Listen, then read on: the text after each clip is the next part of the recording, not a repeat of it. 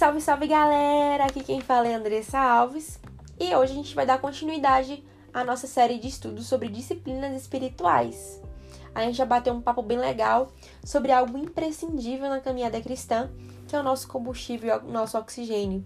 Ela, a oração. Então, a oração é nada mais, nada menos que a conexão que temos com o Pai. É como nós adquirimos intimidade com o Senhor. É onde somos direcionados para o centro da vontade de Deus e é onde mergulhamos profundamente em Jesus. E Jesus, ele nos convida diariamente que cultivemos um hábito de oração como estilo de vida, a fim de que possamos produzir bons frutos. E lá em Salmos, no capítulo 42, versículo 1, a gente vê algo bem interessante. Como a corça anseia por águas correntes, é, a minha alma anseia por ti, ó Deus. A minha alma tem sede de Deus, do Deus vivo. Aqui a gente vê claramente que o salmista ele expressa a sua dependência do Senhor. Ele anseia estar em sua presença, né? Então, assim como a corça anseia pelas águas, assim nós devemos ansiar pelo hábito é, da oração, ter a oração como estilo de vida, ansiar por isso. E por isso o valor da oração, ela está para o cristão, assim como a água está para a corça. A água, ela é ela é o valor para a corça. Então, a oração é o nosso valor para a nossa vida espiritual. Então, não tem como falar de oração sem falar dele, nosso maior exemplo, nosso Deus, nosso Senhor Jesus que ele destaca o valor da oração em seu ministério terreno e ele tinha necessidade de orar porque ele reconhecia a importância da vida de oração. E ele mesmo sendo homem, mesmo sendo Deus, Jesus ele teve todo momento submetido a viver sobre a vontade do Pai em espírito de oração. A gente vê isso lá em Mateus, no capítulo 26, versículo 36, um momento super decisivo da vida de Jesus, que diz assim: Então Jesus foi com seus discípulos é, para um lugar chamado Getsemane. Ele disse: Sentem-se aqui enquanto vou ali orar. Já em Mateus, no capítulo 6, versículo 6, que é um clássico, Jesus diz: Mas quando você orar, vá para o seu quarto, feche sua porta e ore ao seu pai que está em secreto. Então, seu pai que vem em secreto o recompensará. Por aí vai. Então, aqui, Jesus nos explica nesse capítulo inteiro um passo a passo de como orar e de onde orar. Ele nos ensina aqui a estabelecer fundamentos em um lugar seguro, sua presença. E construindo esse alicerce, nós estaremos bem fundamentados para resistir às tempestades. E por isso eu queria que você parasse um pouquinho e pensasse comigo: como é que você tem se posicionado em suas orações? Você tem estabelecido um fundamento seguro ou você tem cultivado uma vida de oração de forma rasa? Será que nossos interesses próprios e egocêntricos tem sido parte de 90% das nossas orações. E aí, ao pensarmos nisso, eu queria trazer uma realidade à tona. A principal finalidade da oração não é tornar a vida mais fácil ou amenizar a dor de uma provação, muito menos tentar manipular as decisões do Senhor para que sejam iguais ou parecidas com as nossas vontades. O verdadeiro propósito da oração é conhecer a Deus é ser guiado por Ele e se submeter à Sua vontade. É você conhecer qual é o propósito, qual é a vontade do Senhor para sua vida.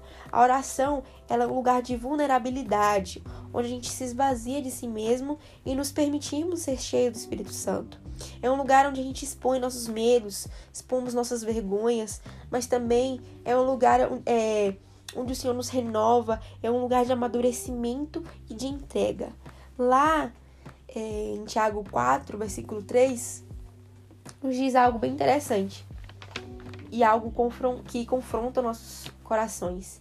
Que diz assim: é, quando pedem, não recebem, pois pedem por motivos errados. Então, isso acontece quando as motivações de nossas orações estão em lugares errados, estão em coisas rasas, fúteis, estão envolvidas em nossos próprios interesses, é, em nossos próprios planos e projetos, que é muito diferente quando a gente utiliza a oração como ferramenta de intercessão, que é uma motivação mais interessante e uma motivação que visa de modo holístico o bem de todos, né? Lá em Tiago 5,16 a gente vê algo muito importante, que diz assim: Portanto, confessem seus pecados uns aos outros e orem uns pelos outros para serem curados. Então, a oração de um justo, ela é poderosa e eficaz, como a palavra dele diz. E uma das formas mais profundas da gente amar uma pessoa é orando por ela, é orando pela cura dela, é orando pela libertação dela, é orando pelo bem-estar dessa pessoa. Essa é uma motivação onde a nossa oração deve estar, visando é, a outra pessoa, visando a outra pessoa acima da gente, visando a outra pessoa além dos nossos próprios interesses, sabe? E a, a oração, ela é também uma poderosa arma de guerra, onde a gente pode resistir aos ataques do inimigo e não permitir que enfraquecemos diante dos obstáculos que precisamos ultrapassar. Lá em Efésios 6,10, que é um clássico também, nos dá uma base imprescindível é, de revestimento espiritual, que faz toda a diferença da gente usar é, esse capítulo como oração diária. Na verdade, ela é, é essencial a gente ler é, esse capítulo como uma oração, o que nos traz já um gancho que a Bíblia ela é um grande livro de oração, né? Orar a palavra de Deus é algo poderoso. Lá em Hebreus, no capítulo 4, versículo 12, diz bem assim que a palavra de Deus por si só, ela é viva e eficaz. Portanto, quando oramos é, a palavra de Deus em nossos lábios, com nossos lábios, a gente sabe que estamos fazendo orações vivas e eficazes. A gente sabe que estamos ali na motivação correta quando oramos a Bíblia, né? E fora do fato, né, que é, que é um tipo de oração totalmente de acordo com a vontade de Deus, o que é maravilhoso. Então, até aqui deu pra gente ter uma dimensão do quanto o cristão tem a necessidade de ter uma vida de oração diária, né? Caso o seu nível de, de intensidade de oração diminuiu ou tem diminuído gradativamente, é muito bom ficar atento a isso, sabe? A oração, ela tem, ela é de um nível de oxigênio para o homem, né? A gente é muito dependente da oração. Não tem como sermos cristãos, não tem como termos é, comunicação com o Senhor sem oração. O homem tem necessidade é, de comunhão com Deus e é importante termos esse cuidado, né? Pois a falta de oração ela pode indicar morte espiritual, né? Se você estiver assim, procure ajuda o mais rápido possível é, com seu discipulador, líder ou pastor com muita urgência, tá? Não, po não podemos é, permitir que essa morte espiritual esteja sobre nós, sabe? O Senhor veio para nos dar vida e vida com abundância.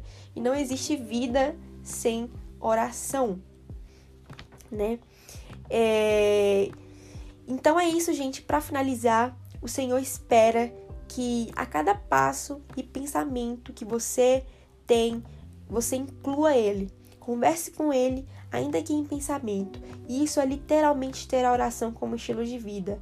É como diz lá em 1 Tessalonicenses 5, versículo 17: orai sem cessar. E é isso, galera. Muito obrigada. Falou. Valeu!